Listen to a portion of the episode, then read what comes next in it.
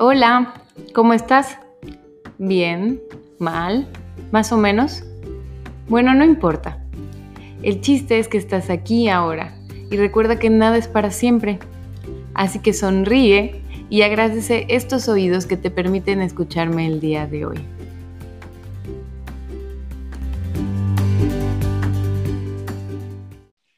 Hello, te doy la bienvenida al episodio número 28 de Soy Feliz, el podcast. Date chance de sanar. Yo soy Liz Díaz. Recuerda que puedes contactarme en todas mis redes sociales. Estoy como arroba soy feliz bajo bioterapia. Hoy tengo la fortuna de invitar a una amiga, Fer Cornejo. Ella es psicóloga, psicoterapeuta y fundadora de Date Chance.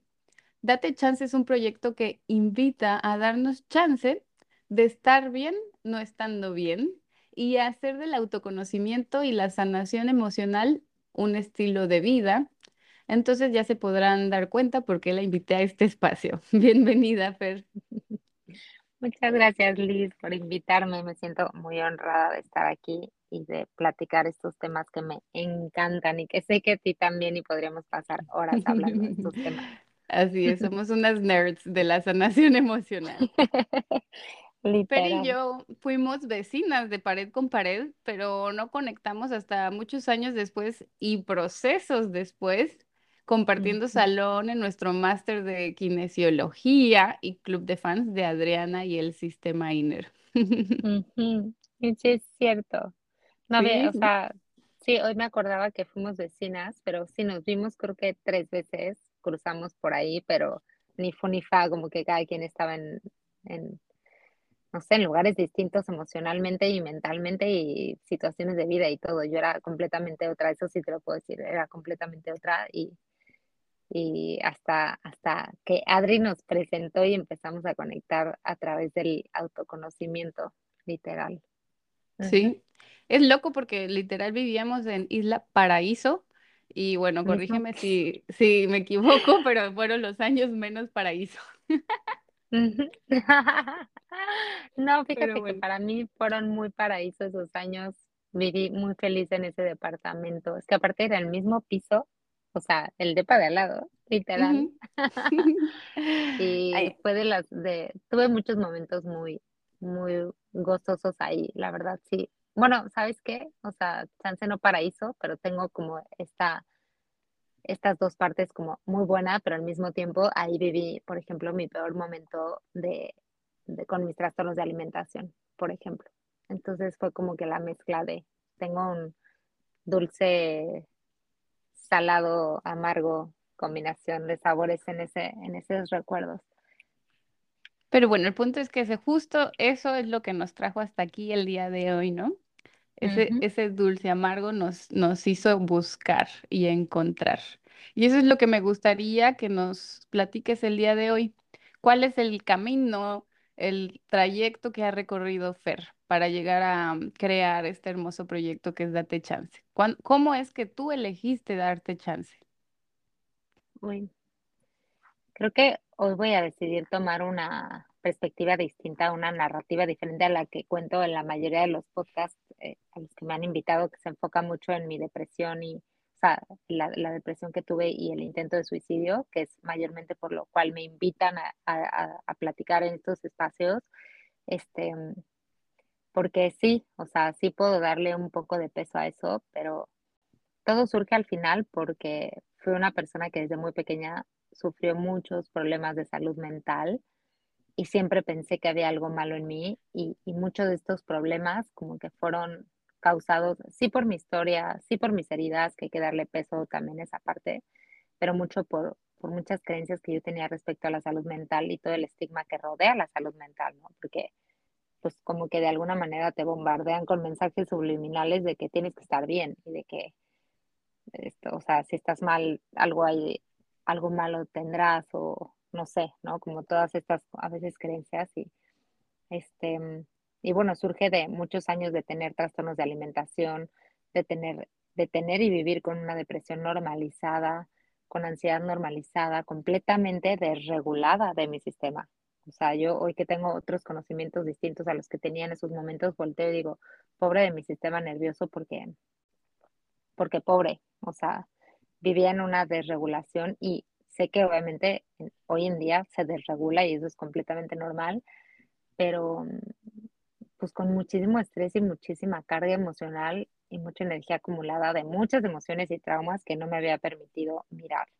Hasta que llegó un punto, después de los 21, que fue como mi primer llamado a, a un despertar, y luego a los 25 como un segundo llamado, y creo que todos estamos teniendo llamados constantemente, no creo que haya solamente uno, esa es mi perspectiva. Depende de qué tanto em, haces caso, ¿no? Exacto. si no serán infinitos. Exacto. Pero también siento que aunque les hagas caso, y yo hoy que digo, no toco madera, pero, o sea, toco madera más bien de que siga en este camino, pero siento que aunque estés en este camino, vas a seguir despertando a otros niveles de conciencia, a otra sabiduría y a otra, no sé, como que siempre está el llamado ahí, ¿no? O sea, siempre vas a estar recibiendo llamados cuando estás listo de irte a otro nivel. Ya tú decides si te quedas o, ajá, exacto, a eso me refiero, de que nunca terminamos de recibir llamados, pero tengo estos muy marcados a los 21 y a los 25, en donde este, a los 21 fue con una recaída en mi trastorno de alimentación como súper fuerte, y luego a los 25 fue con la depresión y, el intento de suicidio, em, que me abren los ojos y empiezo a entender que, pues que está bien no estar bien, que lo importante es pedir ayuda, y también lo importante es revisitar todas las creencias distorsionadas que yo tenía respecto a mí misma y a mis problemas de salud mental, ¿no? Poderme dar chance de decir, ok, tengo esto, esto no me hace una mala persona, esto no me hace menos que los demás y que también no me hace ser eso, porque yo no era la anorexia, yo no era la depresión, yo no era, no sé, todas estas etiquetas que luego nos compramos con los diagnósticos y poder entender qué había detrás de eso y por qué mi cuerpo me estaba haciendo saber que valía la pena voltearlo a ver y entender, ¿no? Como darte cuenta que pues tenía que sentir muchas emociones, que tenía que revisitar muchas cosas del pasado que estaba resistiendo, que tenía que empezar a escuchar a mi cuerpo, ¿no? Como así surge, ¿no? Así surge darte chance con esta invitación de hay que darnos chance quizá de hacer pausas, de sentir, de sanar, de llorar. O sea, ¿cuántas veces nuestro sistema por naturaleza para regularse nos pide llorar y cuántas veces no nos permitimos llorar porque, pues no sé, cualquier cantidad de creencias que cada uno pueda tener, porque los hombres no lloran o porque el llanto es de los débiles o porque, no sé, ¿sabes? Porque es incómodo, ¿no? Porque es incómodo, exacto. Fer, y cuando mencionas que desde chiquita tuviste estos Em, trastornos o problemas, ¿cómo, ¿cómo los describirías? O sea, ¿cómo se ve? O sea, ¿cómo alguien se puede dar cuenta cuando es chiquito o, o que tuvo este tipo de trastornos? ¿Cómo se manifiestan? ¿Cómo se manifiestan en la vida adulta o cómo se manifiestan en, los, en la infancia? No, pues desde en la infancia. Primero vamos por la infancia. Ok. Es una pregunta un poco difícil de contestar porque y esto es muy mi perspectiva, a lo mejor habrán colegas que no estén de acuerdo conmigo, pero... Aquí es completamente tu, perspectiva y tu historia. Ok. Este, en mi perspectiva, em, se empiezan a notar mucho en los niños cuando los niños son muy fácil de proyectar sus creencias, como que no tienen todavía los filtros ni tanta información que sesgue su manera de expresar y son muy literales, o sea, su naturaleza es ser literales. Entonces, quizá desde comentarios muy sutiles, como, por ejemplo, en mi caso, como, este, no me gusta cómo me veo porque me veo gorda, ¿no? A los siete años. Y más que decir como, ay, no, estás loca, tú no estás gorda, ya, vístete y vámonos. Decir como, oye, ¿dónde aprendiste eso? ¿Por qué piensas eso? ¿O qué te hace sentir ese pensamiento? ¿No? Como hacer más caso a los, a los comentarios de los niños o decir como, no sé, en mi caso en particular, yo, yo, yo dividía mucho los alimentos. Este es bueno, este es malo, este engorda, este, este sí me lo puedo comer, este sí, este no, ¿no? Como hacer estas diferenciaciones cuando hablamos de trastornos de la conducta alimentaria, eh, pues claro que son focos rojos o niños que, mm, que les cuesta mucho trabajo mostrarse vulnerables o que se esconden para mostrar su vulnerabilidad.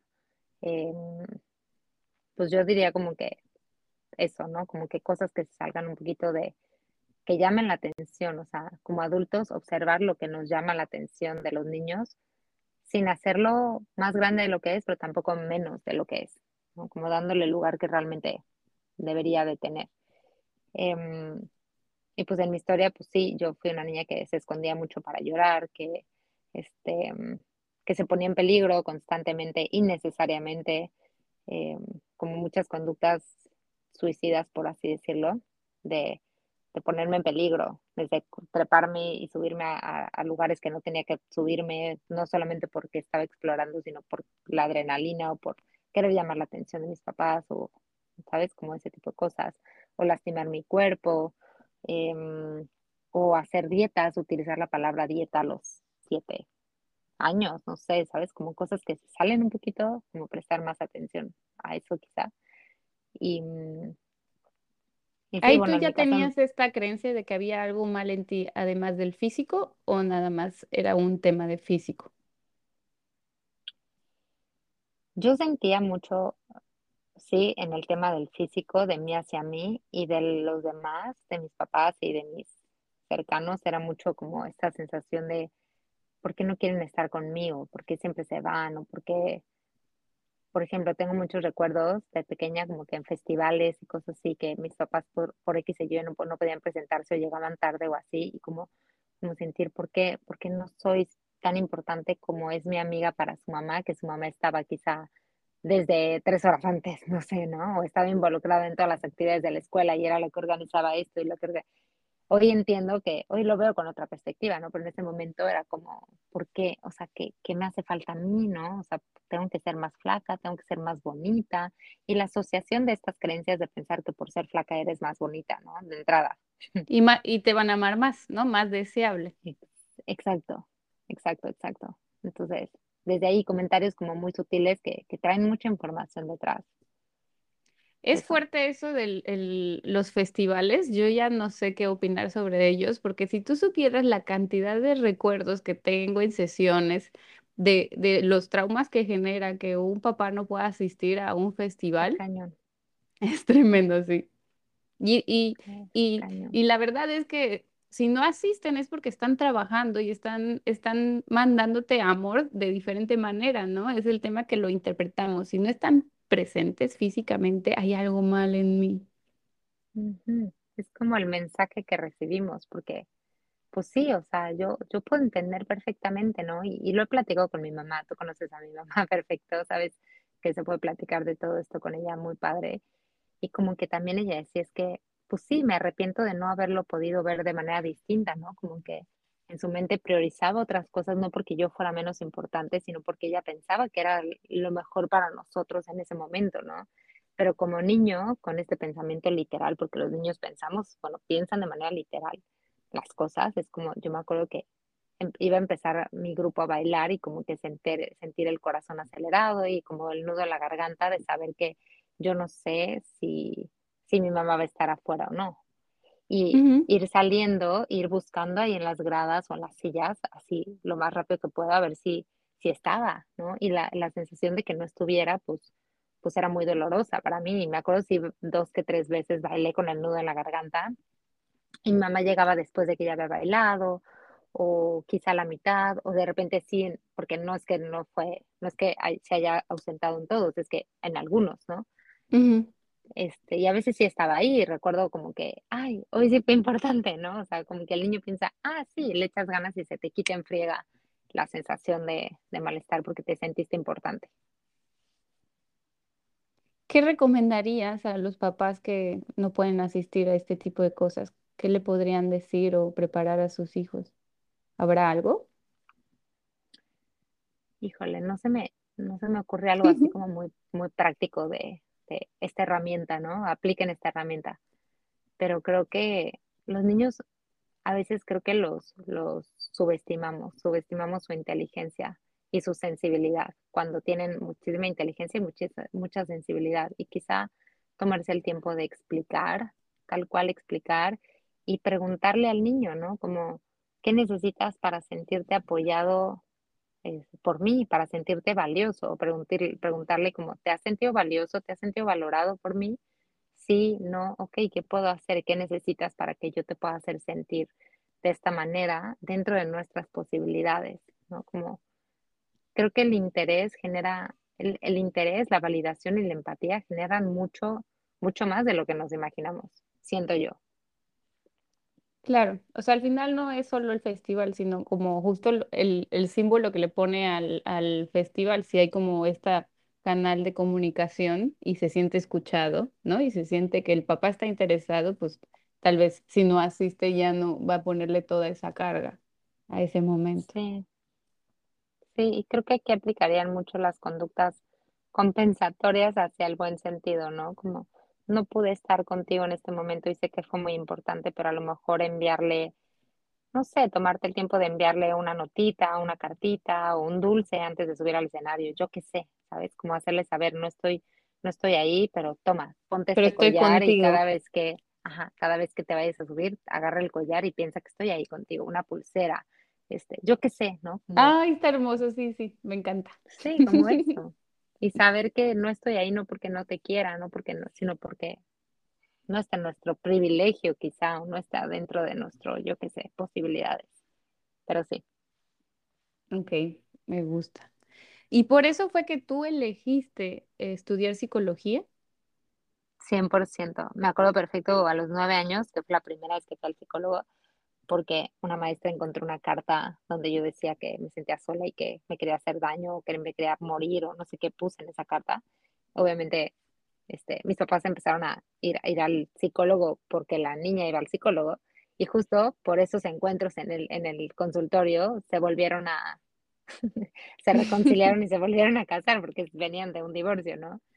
Este, pero me acuerdo que ir al consultorio me encantaba y veía a la, a la psicóloga y decía, es que yo quiero ser como ella, o sea, yo quiero, algo, algo me transmitía, yo creo, ¿no? Como yo quiero eso que, que siento que ella tiene.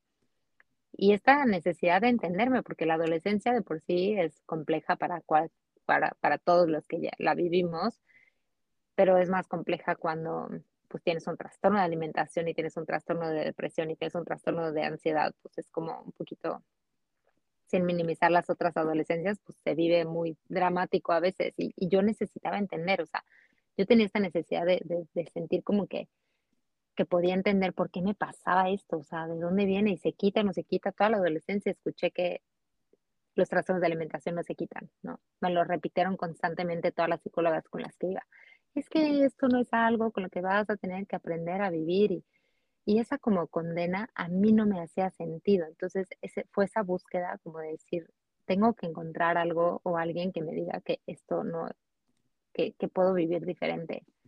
Y en esa búsqueda fui encontrando personas y cosas que poco a poco me llevaron a, pues a donde estoy hoy, literal.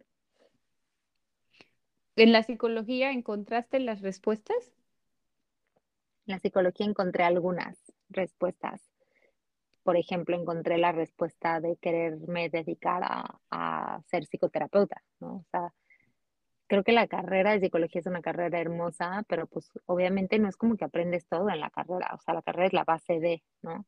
Encuentras algunas respuestas, entiendes, por ejemplo, creo que aprendí mucho el funcionamiento del cerebro, ¿no? Que es algo que pues no nos enseñan en la escuela y si yo no hubiera estudiado psicología o medicina, difícilmente quizá me hubiera metido a estudiarlo, pero también comprender cómo funciona nuestro cuerpo también da muchas respuestas. Entonces, pues sí, claro, sí entendí dos, tres cosas, bueno, varias cosas, pero creo que abrieron, abrieron más preguntas. encontraste respuestas y encontraste más preguntas. Sí, literal. Yo creo que esta parte del diagnóstico que te dicen esto es y para siempre, o sea, aunque sí te condena, de alguna manera también, pues dejas de pelearlo. ¿No? Como que sería un, paso para trascenderlo, ¿no? Que es como aceptarlo. E, esto es lo que soy ahorita y ya tú elegiste creer más allá, pero pues si te dicen e, esto es para siempre, de alguna manera ya dejas de, lucharlo, ¿no? Como que aprendes a, vivir con. Y es esta parte de aceptar tu sombra como que alguna, de alguna manera le dice a la mente, le da la respuesta a la mente y eso genera tranquilidad. Es como, Ah, ok, se llama depresión. Por ejemplo, a mí me diagnosticaron con depresión hasta los 25, a los, no, hasta los 23 años, pero yo voy al psicólogo, o sea, mi primer encuentro en, un, en un consultorio fue a los 9. Obviamente no estuve de los 9 a los veintitantos continuamente, obvio, ¿no? Pero, pero nunca le habían puesto un nombre, tampoco mi trastorno de alimentación. Fue hasta los 21 que, me que le dieron un nombre a todo eso y dije como, Ah, ok, se llama esto. Ah, y tiene un tratamiento. Ah, y justo a los 21 aprendí, porque gracias a esta psicóloga que amo con mi corazón, que se llama Margarita, em, fue la primera persona que me dijo, oye, pero es que, ¿quién te dijo que esto no se quita?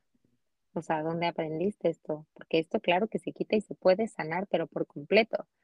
Y para mí fue un. Qué delicia, no solamente ya sé cómo se llama, sino también sé que hay otra manera de vivirme, ¿no? Entonces, sí, totalmente. Te abrió un nuevo mundo. Completamente. El inicio de un nuevo mundo, porque claro que no me cambió la vida nada más con eso, ¿no? Pero eso es algo que, que sí quisiera decir.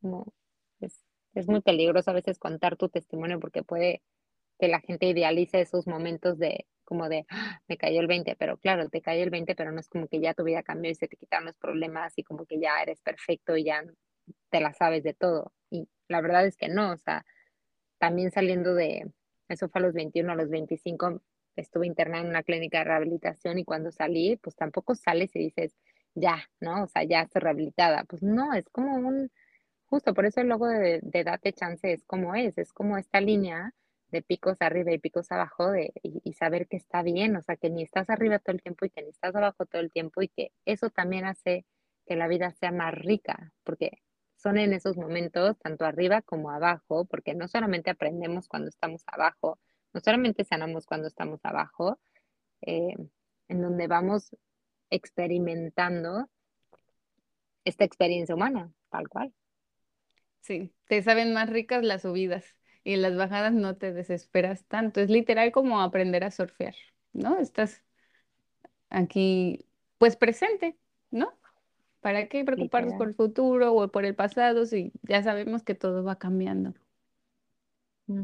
Que decirlo suena tan fácil, o sea, justo No, no, no. últimamente, eh, sí, dos semanas que llevo como con un poco de ansiedad, digo como, ay, es que suena tan lindo lo que digo, pero ponerlo en práctica a veces es tan difícil, sobre todo cuando hay como situaciones muy confrontativas, porque digo, cosas muy cotidianas de la vida a lo mejor sea fácil soltar y fluir, pero van a haber cosas que pues van a irse un poco más profundo, que va a ser, ¿no? Como como difícil de, de quizá fluir, pero pues sí, es esta frase que, que comparto mucho de con todo y todo, ¿no? O sea, con todo y tu resistencia, pues aflójate, con todo y, y el miedo, pues avanza, con todo y tu enojo, baja tus barreras, ¿no? Como que, porque al final se pueden las dos cosas y pensamos que no, pero sí se pueden las dos cosas. O sea, puedes avanzar y aún así tener miedo, porque el miedo es algo que nunca se va a ir. O sea, creo que no hemos entendido que el miedo es una emoción del cuerpo, es una reacción fisiológica, que alguien agarró una etiqueta y dijo, esto se llama miedo,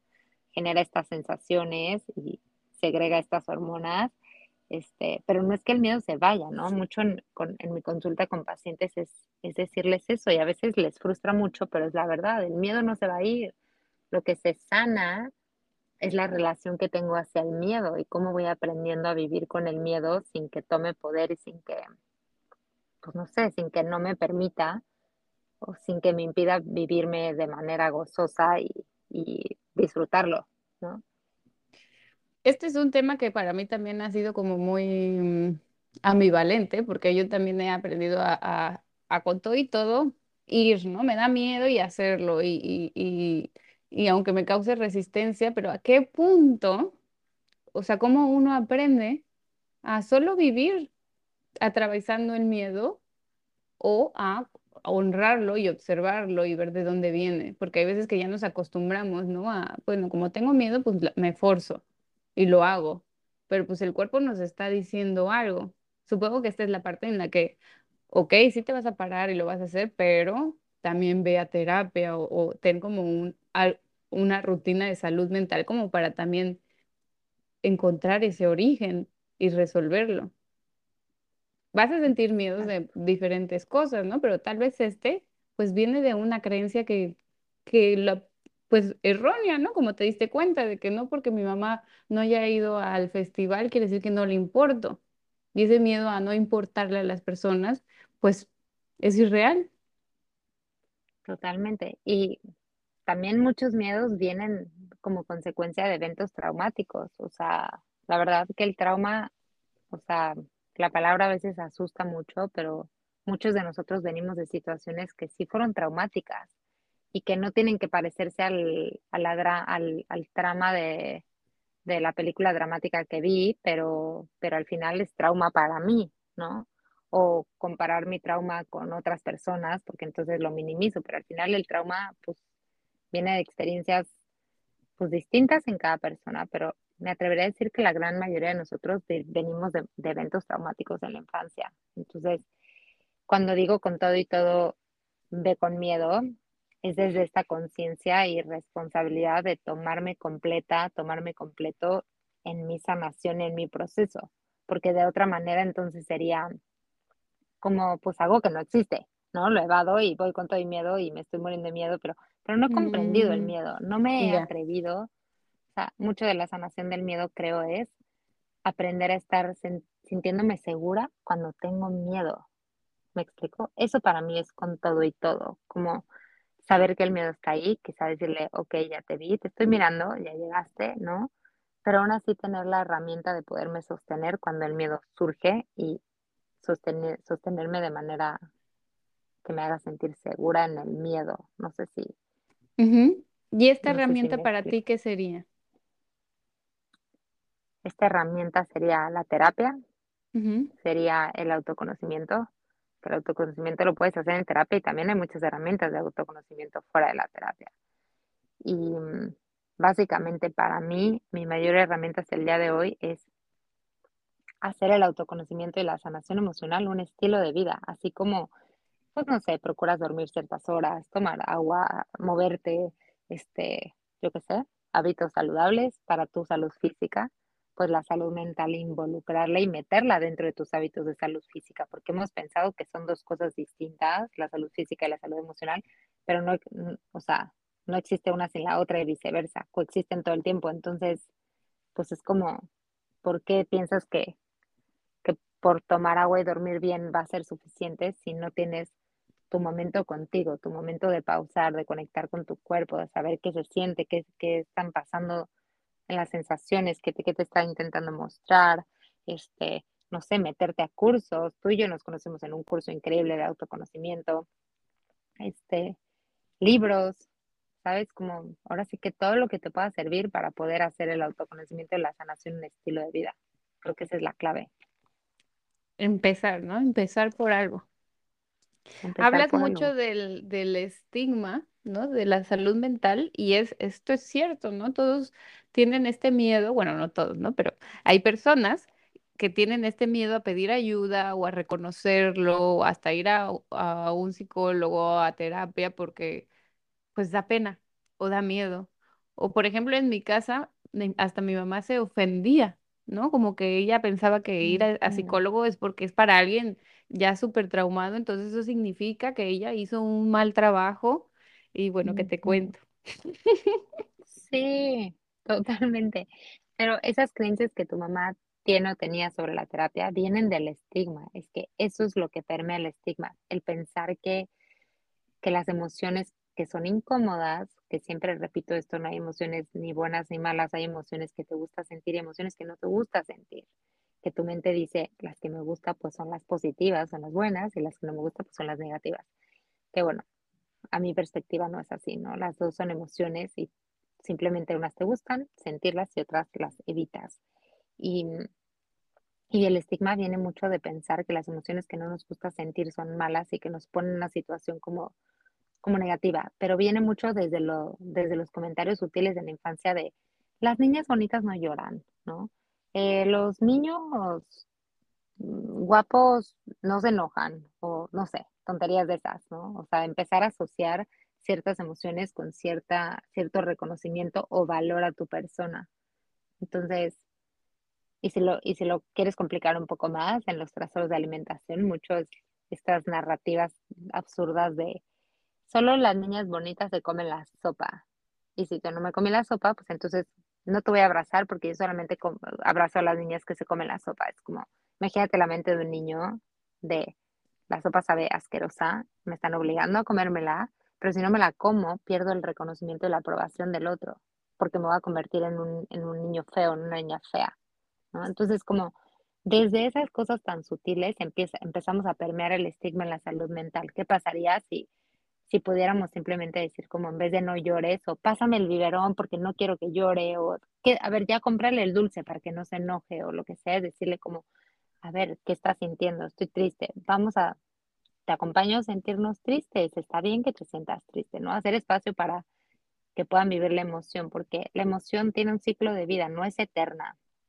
El niño no va a estar triste toda la vida ni, ni, ni, ni enojado todo el tiempo tiene un ciclo de vida, pero si los acompañamos a que la emoción vive el ciclo de vida, de repente a veces la emoción solamente quiere ser mirada, observada, reconocida y, vas a ver que a veces, no siempre, pero a veces solamente requiere eso para que baje la ola de, intensidad de la emoción y se diluya.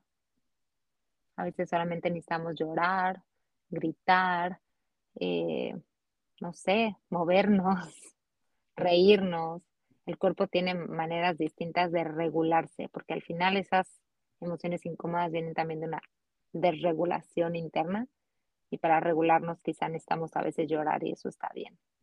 Normalizar todo esto para que no haya estigma en la adultez también. Claro, normalizarlo también cuenta como hasta verlo, ¿no? O sea, atreverse a verlo, no evadirlo, no, ay, pues creo que, que tengo este miedo, creo que, que siento esto, pero mejor ni lo pongo abajo del, de la cama del tapete porque estoy muy ocupada, ¿no? O tengo que atender a mis hijos, pero pues nada más va a ir creciendo, va a ir creciendo y se va a volver una bola de nieve. Literal. Es que le tenemos mucho miedo a la terapia en general y sí entiendo la parte del por qué, porque al final, igual repito mi perspectiva, quien va a terapia es porque es una persona que tiene unos pantalones tremendos y una valentía inmensa, porque claro que te va a confrontar a lo que has intentado no, no ver y reconocer. Y vas a tener que sentir muchas emociones que no has querido sentir y mirarte hacia ti mismo e ir hacia adentro no es cualquier cosa y sí requiere mucho valor porque vas a mover muchas cosas, pero se mueven de manera temporal y de repente todo empieza a tomar su lugar y se equilibra. Entonces vale la pena. Pero, pues no sé, como la resistencia al cambio también me, viene ahorita un poco a la mente. Y, y sí, si tú escuchabas en la adolescencia, que no nos llevamos tantos años tú y yo, yo me acuerdo mucho que era como, ay, la mandaron al psicólogo, ¿no? Como, como algo malo.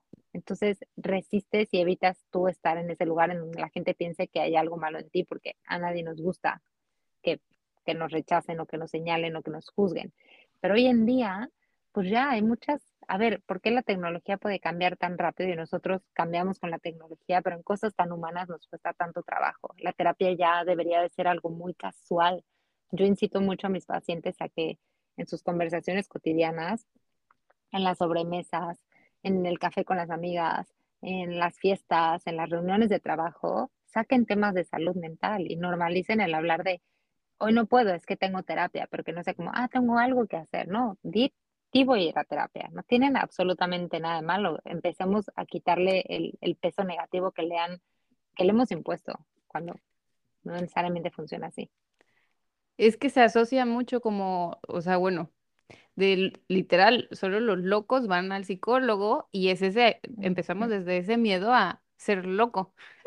Cuando pues todos estamos locos, ¿no? O sea, eso yo creo que para mí es como el ideal. O sea, el estar loco es no querer ser como los demás.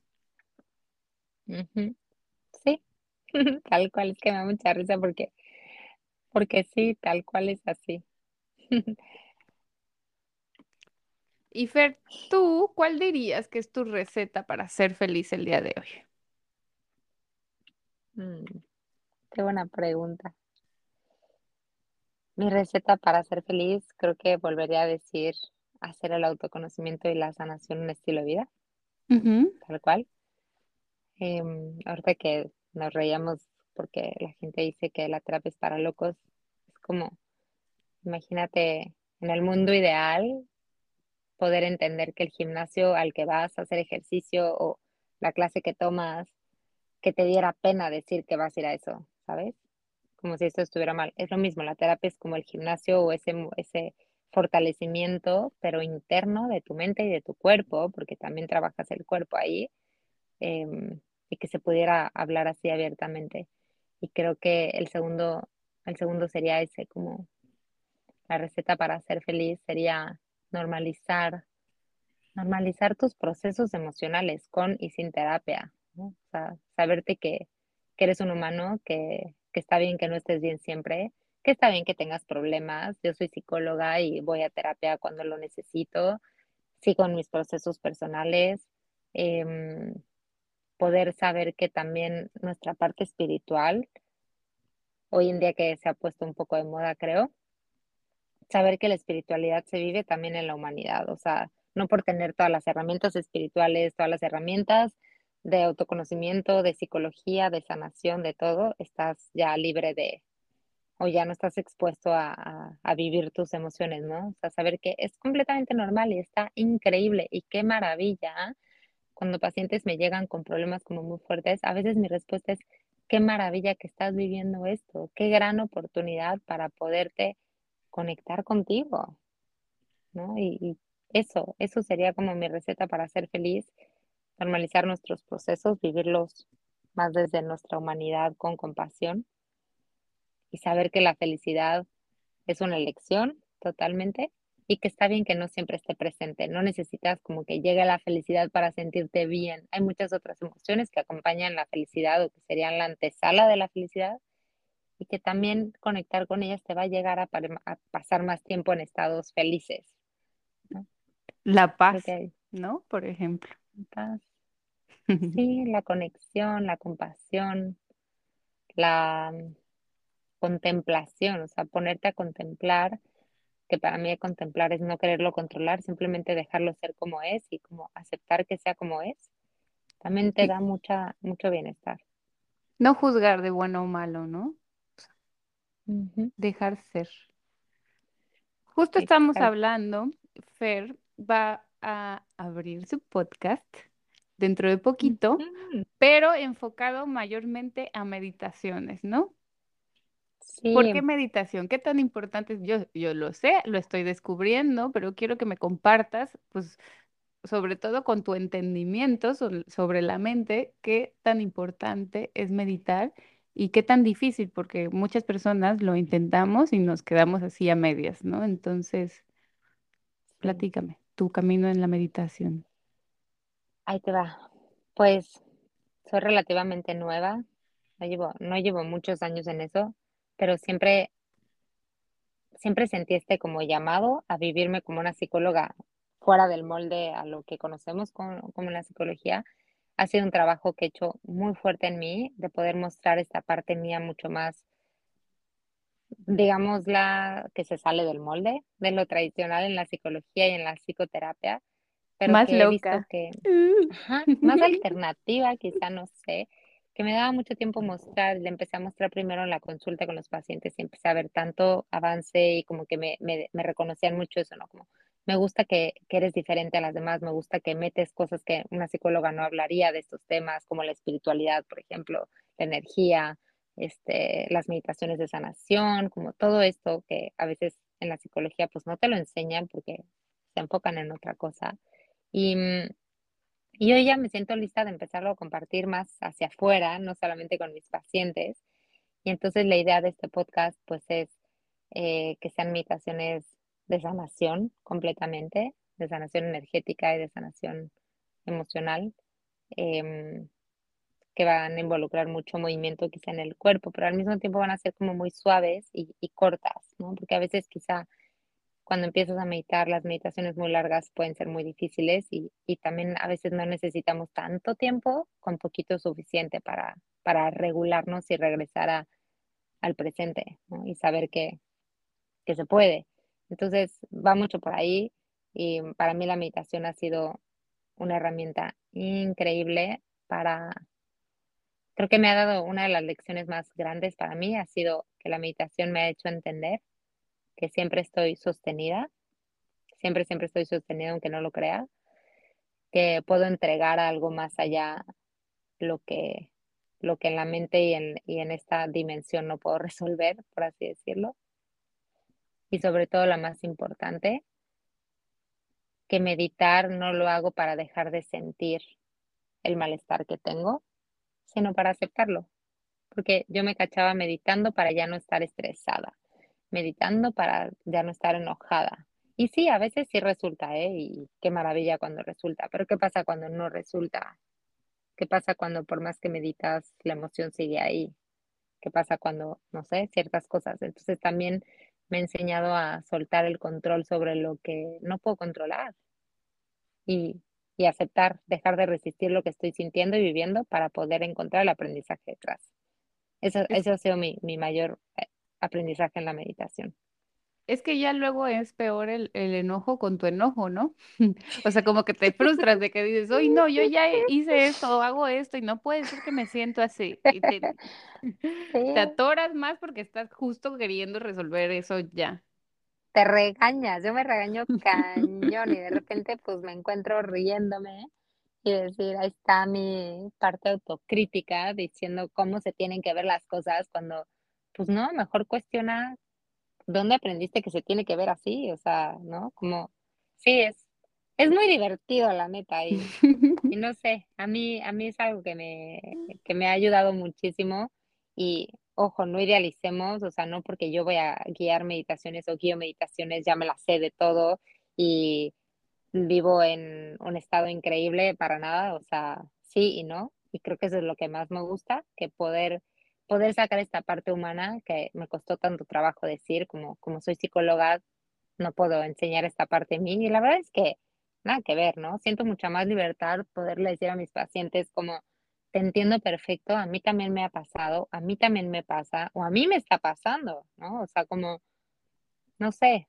mostrar tu parte humana también ayuda mucho porque te vulnerabilizas ante la otra persona y la vulnerabilidad tiene mucho poder para mí, ¿no? Entonces, A mí me encanta esta parte de ti, la honro mucho y, justo conecto con esto, ¿no? Porque pues sería este miedo a, por ser psicóloga, por ser terapeuta, ya no tengo ningún problema en la vida, porque si no, no van a creer en mí. Al contrario, es eso es lo que yo he sentido que conecta con las personas que ahorita nos están escuchando, porque se dan cuenta que son igual a nosotros, o sea, que no hay una gran, un- un- una gran brecha, ¿no? En, en cómo se encuentran en este momento a cómo pueden llegar a estar y tampoco pelearse con el proceso, ¿no? Lo que estamos haciendo es justo lo mismo, ¿no? Con altibajos, pero disfrutando el proceso. totalmente. Y sí, o sea, de hecho, en Instagram hasta el día de hoy, hoy no me han criticado por mostrarme tan vulnerable, porque tú has visto mi cuenta y de repente muestro demasiada vulnerabilidad por ahí, pero lo hago con la intención, sí, de compartir y porque me ayuda a compartir de entrada, y la otra para justo decir como, hey, o sea, sí soy psicóloga, sí tengo muchos conocimientos, sí te puedo ayudar, pero esta también soy yo, ¿no? O sea, esta también es mi parte humana y, y a veces el conocimiento no te las da de todas, o sea, vives tus propios procesos. La última sesión que tuve con mi psicoterapeuta, terminé diciendo como, ojalá pudiera ser como, no sé, lo compasiva que soy en los procesos de, de mis pacientes, ojalá pudiera utilizar esa compasión también a veces conmigo. Y se me quedó viendo y me dijo, me identifico contigo, a mí me pasa exactamente lo mismo, ¿no? Entonces, como que, y es, y mi- a mi psicoterapeuta yo lo, lo idealizo y lo, lo admiro, que es completamente normal, pero, pero también escucharlo decir es como, claro, es que él también es, es un ser humano, o sea, Ujú, a todos nos pasa y eso me encanta porque nos conecta, nos hace iguales, ¿no? Claro, se, se recircula la, la energía. y se puede, o sea, ¿sabes qué? Algo que quiero añadir por último es, se puede ayudar a alguien aún estando tú en tus procesos porque sí se puede, o sea, realmente sí se puede, entonces caben las dos cosas. Hay espacio para yo poderte ayudar y poder estar al servicio de ti y al mismo tiempo quizá en mi, en mi persona no estar, estar teniendo yo mis propios procesos en ese momento, arriba o abajo, porque repito, también arriba tenemos procesos. Cuando estamos en los picos que tanto nos gustan, también hay procesos ahí. Entonces, pues sí. Claro, no quitarle también el miedo a que se acabe o perderlo. Pues mira, yo lo veo así como los doctores nunca dejan de actualizarse, es nuestro estudio de mercado. O sea, como que justo el, mi, mi ser, mi alma, elige vivir todos estos procesos, porque si no, también, ¿cómo sentirías esta empatía con las personas? ¿Cómo estarías el día de hoy aquí parada con esa confianza, con, con estas experiencias de vida? que la otra persona que llegue con, con con cierto sentir o cierta vulnerabilidad o cierto malestar, obviamente que tú ya vas a tener las respuestas porque por eso lo viviste. Esa es parte de, la belleza de esto y además es tan mágico que te llega ese día a terapia, a consulta, una persona con tu mismo tema. Pasa muchísimo. Y ahorita que te escuchaba, me acordé de una anécdota contigo que literal un día me dijiste como, es que desde que te escuché decir que dejaste tu trabajo, Godín, y tacatá, y tacatá, y tacatá, pues me atreví y quiero hacer lo mismo. O sea, estabas en un proceso así, ¿sabes? De que gracias a darte chance, me voy a dar chance de esto. Y dije como, en la madre. en ese momento yo me acuerdo que estaba como que, chin, y si, y si me equivoqué de salirme de lo Godín y de lo seguro para hacer toda esta locura que todo el mundo me decía como no lo hagas perfecto y, sí, o sea, al final creo que tus palabras van a resonar con quien tengan que resonar y van a hacer lo que tengan que hacer y, y, todo, no sé, todo como que se sincroniza, no sé, está muy padre. Qué chistoso, o sea, ese día que tú venías de tu trabajo un poco exhausta, por no decir otra palabra, y hoy estamos aquí. Ay, yo ya me cansaba así de mi misma, mi mismo cuento siempre, así de que, ay, todo bien, todo bien, pero mi trabajo no me gusta. Yo ya basta, ya me Qué bueno que me di chance. Sí, gracias, gracias, gracias por ese ejemplo. Ahora, ¿quién nos viera? Actualmente, Fer está viviendo en Estados Unidos con su esposo que se acaba de casar. Entonces solo das consultas virtuales, ¿cierto? Solo doy consultas virtuales, es así. Y Pero eso algunos talleres. Todo virtual por ahora. Estés en donde estés, puedes conectar con Fer. Si te ha resonado este podcast, este episodio, y tú quieres ir a sesión con ella, ¿cómo te pueden buscar? Estoy en, en Instagram como arroba datechancemx. Y pues por ahí, básicamente. Por ahí recibo todos los mensajes y ya si van a agendar o lo que sea, yo les mando el link y por ahí nos ponemos de acuerdo, pero básicamente por ahí, en Instagram. Perfecto. ¿Y los talleres de qué son? Los talleres varían mucho. Ahorita, em, híjole. ¿O de qué has hecho? Voy a sacar uno, no, voy a sacar uno en octubre. Tú ya te comprometiste. Sí, ya, ya salió. Va a ser un proceso hermoso, completamente diferente a lo que hemos visto. La promoción en teoría empieza en agosto del, del, de esto, pero bueno, se los voy a ir pasando por aquí para quien le interese que me escriba. Va a ser un proceso de cuatro semanas en donde vamos a compartir yo y otros facilitadores herramientas de autoconocimiento y de sanación emocional. Va a ser 100% vivencial.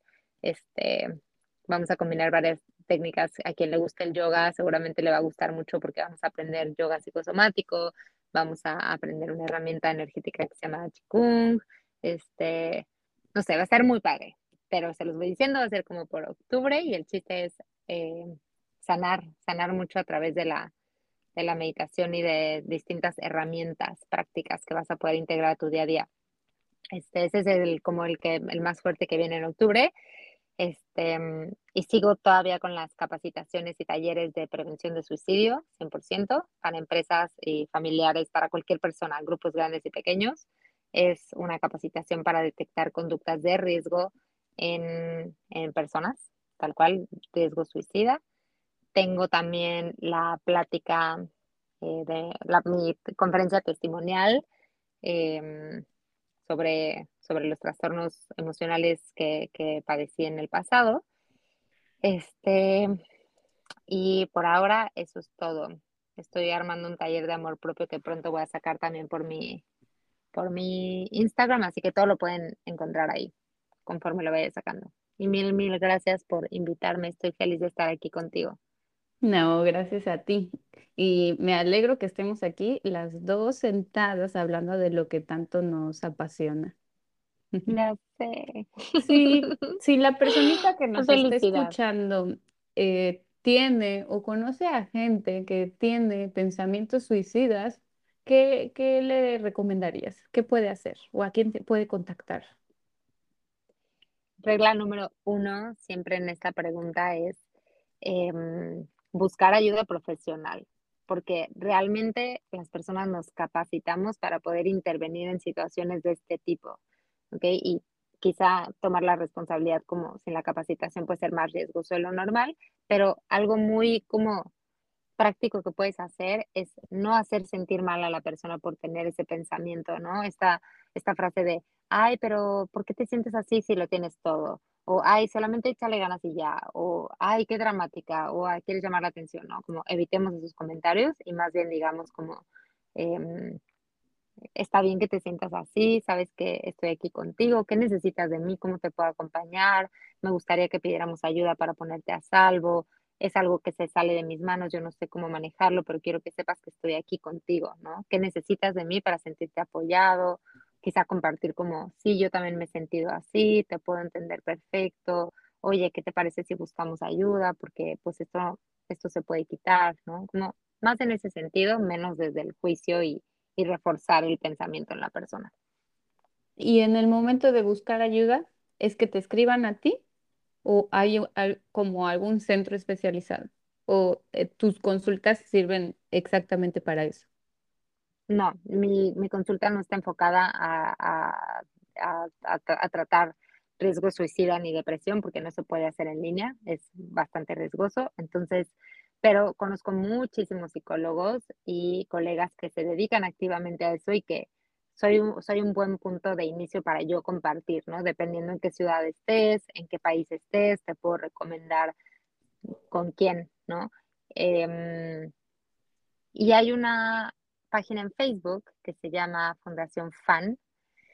Eh, ellos hacen muchísima labor de prevención perdón, de posvención, que sobre todo es la posvención es a, a, los sobrevivientes del suicidio, no necesariamente a los que tuvieron el intento, sino a los que se quedaron. Entonces también es, eh, ellos distribuyen muchísima información y, y, también conocen especialistas que pueden ayudar y trabajar en el tema. Entonces, sí, sin duda, buscar gente especializada, dependiendo de dónde estés. Los psiquiatras luego son quienes pueden tener, también ser un buen punto de contacto. Perfecto. Muchísimas gracias por esta aclaración porque es que en realidad no, pues uno no sabe de este tema y no sabría ni por dónde comenzar, así que justo con, contactar contigo sería un gran buen inicio o buscar estas páginas. Gracias por tu tiempo, Fer, por abrirte, por mostrar tu corazoncito, como siempre, por inspirarme, por aceptar esta, este episodio. Ya lo tenía aquí desde que te escuché con Eva lucubrando. Gracias a ti, soy la más feliz de estar aquí contigo, te admiro, me encanta lo que haces, me encanta tu, tu luz, tu energía, o sea, veo tus historias y digo como, yo sé que, que no es la totalidad de tu vida lo que, no lo que tú, sino lo que todos usamos en redes sociales, pero es una parte, ¿no? Y es una parte muy linda la que tú compartes.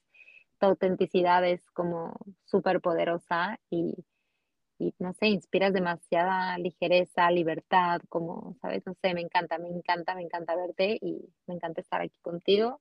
Y gracias, te quiero con todo, todo mi corazón. Gracias por invitarme. Y yo a ti. Espero que hagamos mucho más de estos porque somos el perfect combo, corazón y mente. Hay que hacer esta coherencia emocional. Sin duda, bueno. cuenta conmigo. Y recuerda que puedes contactarme a mí también en todas mis redes sociales. Estoy como arroba soy feliz guion bajo bioterapia. Hasta la próxima.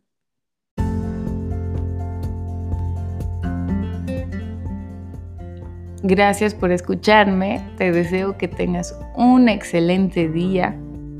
Recuerda sonreírle a todos. Te mando muchos besos, Liz.